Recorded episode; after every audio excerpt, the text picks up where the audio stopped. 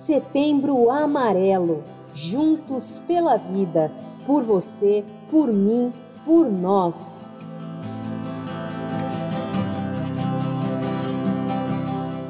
Olá, você que ouve a gente aqui no nosso podcast Setembro Amarelo, juntos pela vida, por você, por mim, por nós. Então, a nossa temática vai ser exatamente essa: três podcasts explicando para você a importância de se falar no Setembro Amarelo. E aqui hoje, para esclarecer tudo isso, temos a Cláudia Zanquim, que é psicóloga, que trabalha no Colégio Salesiano Santa Terezinha no Liceu Coração de Jesus, a Gisele Marcelino, que trabalha também nos dois colégios e que atua na pastoral e também como professora do ensino religioso, e eu, Camila Ribeiro, que também trabalho no Colégio Salesiano Santa Terezinha e Liceu Coração de Jesus, dentro da pastoral. E dentro das nossas atividades, fazer o acolhimento e toda essa questão de acompanhamento, tanto dos alunos quanto dos funcionários, é essencial. E por isso, Gisele vai explicar para a gente a importância da proposta do mês e como que a gente pode trabalhar esse assunto em relação à nossa comunidade educativa pastoral.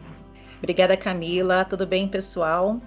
Eu creio assim, né, que falar sobre Setembro Amarelo dentro de uma casa salesiana é realmente dar sentido a toda a história dessa casa. É importante que nós sempre lembremos o seguinte, né? A comunidade salesiana, a congregação salesiana, mas especialmente o sonho de Dom Bosco, começa com uma proposta de acolhida. E não foi só uma acolhida pastoral, mas foi uma acolhida pensando no cuidado, né? Então, trazer aqueles meninos, trazer aqueles jovens que estavam numa situação de vulnerabilidade social, risco, carência, entre tantas outras, né? Situações ali que acabavam por de alguma maneira colocar aqueles jovens em perigo, em risco de fato, e acolhê-los trazendo um ambiente seguro. A partir dessa acolhida, nós vamos observar que toda a casa salesiana valorize muito a escuta. Então, o adolescente, o jovem, o aluno e mesmo as suas famílias dentro de um espaço salesiano não são só mais um então, na verdade, são pessoas que de fato têm a sua importância.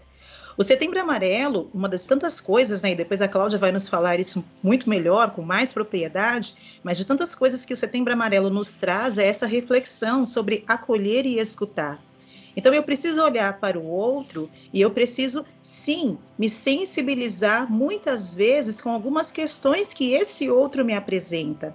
E é interessante, Camila, porque se nós formos lembrar mais ainda né, sobre todo o papel da educação salesiana, nós vamos pensar na pedagogia da presença, que Dom Bosco sempre nos falou e sempre nos orientou, e que até hoje também, nas nossas casas, a gente tem essa orientação. O que, que seria essa pedagogia da presença, né? Dentro de todo esse contexto, essa perspectiva de escuta, de acolhida, é observar, conviver, aproximar daquele, né? Aproximar daquele jovem, aproximar daquele aluno que de repente na sala de aula não tem tanta proximidade assim, que às vezes na catequese, que às vezes no encontro de grupo nós não temos tanta proximidade assim. Mas a gente se encontra com esse aluno, a gente se aproxima desse aluno, onde? No pátio. Naquele momento em que ele está sendo ele, que ele está solto, que ele está livre, e é naquela liberdade do aluno que a gente consegue encontrar e escutar escutar, cuidar, orientar, direcionar, né? Zelar realmente pela vida dele. Eu creio que não só a comunidade salesiana, né? Esse é o papel de qualquer instituição de ensino, né? Zelar realmente pela vida, mas especialmente dentro da congregação salesiana, nós vemos isso, né? Com muita clareza. Então, assim, esse cuidado pela vida. O Setembro Amarelo vem nos chamar a atenção exatamente para isso, esse cuidado pela vida. E como que cuido da vida? Eu cuido da vida não levando em consideração algumas questões. Eu cuido da vida minimizando, às vezes, a dor, a mágoa, né, daquele jovem. Não, eu não cuido da vida dessa maneira. Então, como que eu cuido da vida? Eu cuido da vida a partir do contato, da aproximação. Eu vejo que o ambiente escolar é um ambiente que, que assim, se, se deveria, e às vezes não faz, precisa ter atenção, porque é um ambiente no qual nós temos maior possibilidade de auxiliar o jovem. Porque uhum. vamos pensar quanto tempo que um aluno fica na escola. Se nós multiplicarmos esse tempo por cinco, nós vamos perceber que às vezes os alunos ficam mais tempo na escola do que em casa. E às vezes esse aluno ele passa pela escola E o professor, o psicólogo escolar, o coordenador, o agente que está ali, né, educacional, o educador que está ali com aquele aluno, não passou pela vida do aluno. Quantas são as vezes que nós escutamos, né, de alunos que de repente é, passaram por situações extremas e chegaram até a cometer algumas fatalidades contra a própria vida. E depois que a gente escuta isso, a gente diz: Poxa vida, mas era uma pessoa tão bacana, nossa, mas era uma Ou então, nossa, não sabia. E quantas vezes ainda, né? E eu pensei que era só uma frescura. Então eu vejo que o ambiente escolar ele precisa ter esse cuidado e essa sensibilidade que, como falamos, né, Dom Bosco vai nos ensinar a ter, acolher, escutar para orientar. Mas eu creio que a Cláudia vai nos trazer muito mais sobre isso, né, do que eu ficar falando aqui acho que falar também, né, de todo esse processo dentro de uma escola salesiana é trazer também, não somente hoje, né, dia de prevenção ao suicídio, né, dia 10 de setembro, que é o Dia Mundial de Prevenção, mas também falando que uh, a escola salesiana trabalha com processos preventivos. Então, olhar para essa prevenção não é somente dar destaque ao mês de setembro, mas é olhar todos os dias, assim como você colocou hoje, né? Esse olhar atencioso, cuidadoso. Não somente para o aluno, mas também para os, os familiares, também para os professores e, e ampliando, olhando para a comunidade escolar de uma forma geral. Mas para falar de setembro amarelo, de prevenção, nós precisamos dar uma olhadinha lá atrás, no histórico disso tudo, né? Entender qual é o lugar que a loucura ocupa nesse espaço. E por que, que eu trago a loucura? Porque ainda hoje, mesmo estando né, no século 21, 2020, ainda falar de saúde mental é um tabu falar de saúde mental é ainda um desafio para as pessoas. E por quê? Porque a loucura estava associada a uma pessoa desprovida, né, da razão, alguém que poderia ser conduzida, né, e que não tinha autoria, que não tinha propriedade dos seus atos. Então, durante muito tempo, a loucura foi encarcerada, né? A loucura foi privada dos seus direitos, das suas possibilidades. E aqui no Brasil, nós tivemos a reforma sanitária ou reforma psiquiátrica, né? No ano de 2001 vindo de um movimento social chamado Movimento Antimanicomial, organizado por trabalhadores dos antigos hospitais psiquiátricos, realizados em 1987 na cidade de Bauru.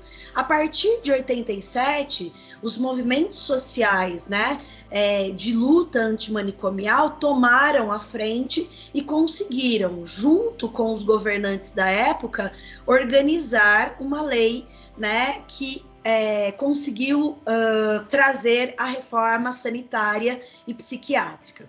Ela também está fundamentada no SUS. Então, a partir disso, nós tivemos os desdobramentos, né? É, desdobramentos que puderam dar total condição para cuidar das pessoas que tinham uma doença mental ou um transtorno mental. Aqui acho que vale lembrar também, gente, é, da importância da saúde mental. Então, quando nós falamos de saúde mental, nós estamos falando de saúde, da forma como a pessoa enfrenta os desafios, os problemas, as adversidades, e isso tudo da forma como ela consegue e com os próprios recursos. Quando nós falamos de transtorno mental ou de doença mental, a gente está falando de uma doença já instalada, né? E de uma forma onde a pessoa não consegue mais lidar com isso sozinha e ela precisa de ajuda. Então, hoje, por exemplo, é importante lembrar que um dos transtornos mentais mais falados e, e que a gente acaba muitas vezes negligenciando é o transtorno depressivo. E o transtorno depressivo, já que estamos falando num podcast sobre setembro amarelo e falando de valorização da vida, de prevenção ao suicídio, a depressão é um dos fatores maiores de suicídio. Então, a gente precisa aprender a cuidar da nossa saúde mental, aprender a solicitar ajuda, compreender que pedir ajuda é um caminho importante, assim como nós fazemos quando estamos doentes do nosso corpo físico. Por que que quando estamos doentes do corpo físico, quando não nos sentimos bem, procurar o pronto atendimento, que deve ser feito claramente, isso precisa ser feito, nós não temos o mesmo problema quando nós não estamos bem da nossa saúde mental, quando estamos com alguma questão relacionada à tristeza, à, à desesperança, eu já não tenho mais interesse pela vida, que são características e que são sintomas de um processo depressivo. Não somente isso, né? Mas entendem o quanto é importante a gente valorizar a nossa saúde mental e a gente tirar esse preconceito que existe ainda de nós falarmos daquilo que nós estamos sentindo, nós não temos problema nenhum de falar, ah, eu tô com um problema cardíaco, ou eu fui fazer um exame estou com diabetes, ou tenho um problema oftalmológico. Nós não temos problema para falar isso. Agora, bastou sentir uma tristeza, bastou ter alguma sensação e sentimento que estão ligados às emoções para a gente se calar e não pedir ajuda. Então, acho que o processo preventivo é ter caminhos, espaços de acolhida, espaços de escuta, onde as pessoas que se sentem dessa forma possam ser escutadas, possam ser acolhidas e aí sim ser encaminhadas para algum serviço ou até mesmo, né, caso elas queiram que sejam acompanhadas por alguém, em algumas situações elas precisam de ajuda, até de um acompanhamento, mas que elas aceitem esse caminho. E a gente só vai conseguir aceitar esse caminho quando a nossa sociedade entender que saúde mental é importante e é primordial e que falar dos nossos sentimentos é importante que nós tenhamos espaços para falar sobre aquilo que sentimos. Não somente da alegria, mas também falar da tristeza. Não somente da felicidade, mas também falar da raiva, que são sentimentos humanos e que precisam ser difundidos. E o interessante é que, na verdade, falar, como você mesmo disse, é curador, né, Cláudia? Eu vejo assim ainda, né? Uma das coisas também que fazemos muito, né, dentro da escola, é quando escutamos esse aluno, escutamos a sua angústia, né? Nós respeitamos essa angústia e valorizamos também essa angústia, né? Então, assim, essa angústia, ela não é simplesmente nós oferecemos os nossos ouvidos, não somente para que ele despeje, mas nós o escutamos, valorizamos, respeitamos e fazemos exatamente isso que você falou, né? Temos esse cuidado em orientar orientar para que procure uma ajuda, porque é importante, né? Quantas vezes nós não conseguimos vencer muitas coisas sozinhos e outras pessoas nos auxiliam e nos auxiliam tão bem, né? Então, é. procurar uma ajuda, procurar uma ajuda profissional, mas valorizando essa escuta, né? Você fala, e é verdade, desse preconceito que se existe de partilhar o que se sente. Né? Infelizmente, nós vivemos em uma sociedade, isso é geral, em que o que, que é valorizado? Né? A felicidade e a alegria. Parece que nós temos a obrigação de estarmos felizes e sermos alegres o tempo todo, né? E na verdade não é assim. Tem momentos em que essa alegria ou essa felicidade vai nos faltar. Tem Sim. situações nas quais passamos que a tristeza toma conta, né? Mas por ter essa coisa, né, de viver sempre feliz e tudo mais, né, você tem que não é nem viver feliz, mas você tem que mostrar felicidade. Você tem que mostrar a alegria, né? A gente acaba se calando. E se não temos também atenção por aquele que está calado demais, por aquele que está excluído demais, a gente acaba não percebendo que às vezes o silêncio também é um pedido de ajuda, né? Isso. E, e, acho que isso que você está trazendo, Gi, é interessante, porque justamente pelo preconceito, nós não queremos ser reconhecidos nesse lugar de um possível transtorno mental, né? De ter uma depressão, de ter um transtorno de ansiedade, de ter um transtorno de pânico. Nós não queremos ser reconhecidos nesse lugar, porque esse lugar, pelo fato, né, de carregar esse preconceito da loucura do passado, e isso é muito antigo, né? data da Idade Média, os primeiros caminhos que a gente começa a estudar sobre a questão da loucura. Então a pessoa não quer ser reconhecida como fraca, como alguém que está descontrolado. E às vezes por questões morais, éticas e que vem, eu não quero ser reconhecido nesse lugar. Então muitas vezes eu consigo reconhecer uma doença do corpo, mas não consigo reconhecer um transtorno mental, por exemplo, porque estar nesse lugar não é simples, né? Por todo esse histórico de preconceito. Então, muitas vezes, e até falando dentro do Setembro Amarelo, por isso que é o grande desafio. A pessoa começa a sofrer sozinha. Ela não quer partilhar isso com o outro, porque esse lugar é um lugar que ainda está carregado de preconceito. Então, nosso papel aqui, como educadores que somos, é quebrar esse preconceito, é ampliar esse debate, é falar sobre isso, até entendendo que a prevenção é um processo educativo. A gente precisa falar muito, sempre né? Até saindo dessas ideias de que não, o espaço escolar não se fala sobre isso. O espaço escolar precisa falar sobre isso, como você mesma trouxe. É aqui muitas vezes, né, no espaço escolar, que vão surgir essas demandas. E se a gente conseguir, dentro de um processo preventivo, ampliar o olhar de crianças, adolescentes, adultos, a comunidade de uma forma geral, nós guiaremos esse olhar para uma saúde emocional melhor lá na frente. Para que esse jovem de hoje, que pode ser pai, mãe amanhã, um colega de trabalho amanhã, tenha condições de fazer isso de uma maneira mais saudável emocionalmente. Sim. O Cláudio, sabe uma coisa que você falou da questão, né, enfatizando a questão do espaço escolar? Às vezes existe aí também um equívoco, né? Porque as pessoas não conseguem interpretar, e quando eu falo as pessoas, eu estou falando de tanto os educadores, quanto família, quanto que também, né, os alunos que participam ali desse espaço escolar, não conseguem entender que algumas ações, alguns comportamentos também geram, muitas vezes, né, certos transtornos e até uma possível depressão, como por exemplo o bullying. E acho que seria muito bacana você falar um pouco mais para a gente, né? Então, até que ponto o bullying ele pode também afetar a saúde mental, né, de um adolescente, de uma criança, e como isso, Cláudia, pode ser também refletido lá na frente? Na verdade, esses são os temas, né? Bullying, cyberbullying, são temas assim como a própria depressão, os transtornos, eles vão acontecer. Esses são os temas que muitas vezes acontecem dentro do meio escolar. Por quê? Porque a criança e adolescente, né, que passa por uma situação de bullying, cyberbullying, vive um processo de violência.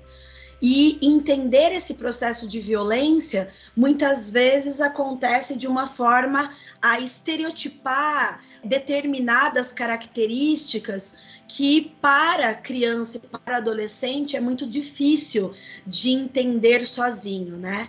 E é também interessante pensar que dentro de um processo histórico, quando a gente fala de bullying, muitas pessoas vêm falando: "Ah, isso é mimimi, na minha época sempre tinha e eu nunca né? Olha, eu estou aqui saudável. E aí, quando a gente fala desse saudável, será, né, que está saudável mesmo? Será que em algum momento aquelas questões que foram utilizadas pelo bullying, as ações repetitivas de violência, que pode ser violências físicas, violências psicológicas, entre outras violências, né, dentro da característica do bullying.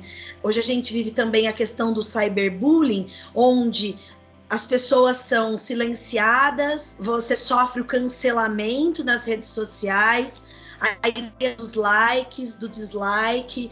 Então, tudo isso vai favorecer com que a pessoa é, possa desenvolver um transtorno depressivo, ansioso, fóbico, se não cuidado. Então, falar sobre esses assuntos, né? Entender esses assuntos dentro do meio escolar, como nós já estamos fazendo, como já foi realizado, e isso não adianta fazer num ano e não fazer no outro. A ideia de trabalhar a questão do bullying, cyberbullying, as questões familiares, a depressão, entre outros temas, são temas que a gente vai precisar trabalhar sempre e muito para que as pessoas possam entender que não podem praticar o bullying e que quem pratica também está sofrendo, precisa de cuidados, né? Porque ninguém vai fazer uma agressão gratuitamente, ninguém vai se comportar dessa forma gratuitamente. Então ela tem também que ser cuidada e levada a sério, acompanhada, e também aqueles que muitas vezes são as vítimas do bullying, né? Então olhar para todas essas questões faz muito sentido no meio escolar, como prevenção também, né? Muito bem. A gente tem mais temas para explorar com relação a tudo isso, mas a gente vai deixar para os próximos episódios. Espero que vocês gostem, que acompanhem a gente tanto por aqui no podcast, mas também nas nossas redes sociais. Então não deixem de participar do Facebook, do Instagram, acompanhar os vídeos em que estamos produzindo, todas as artes que temos publicado, compartilhem com as pessoas que você acha que precisa de ajuda e fique atento a tudo que está acontecendo, porque de repente a gente está prestando atenção, mas a gente está tendo uma ideia um pouco distorcida daquilo que é a realidade, um pouco distorcida daquilo que é frescura e às vezes não é. Então é importante a gente também lembrar de tudo isso, lembrar que às vezes o problema existe e você não quer enxergar.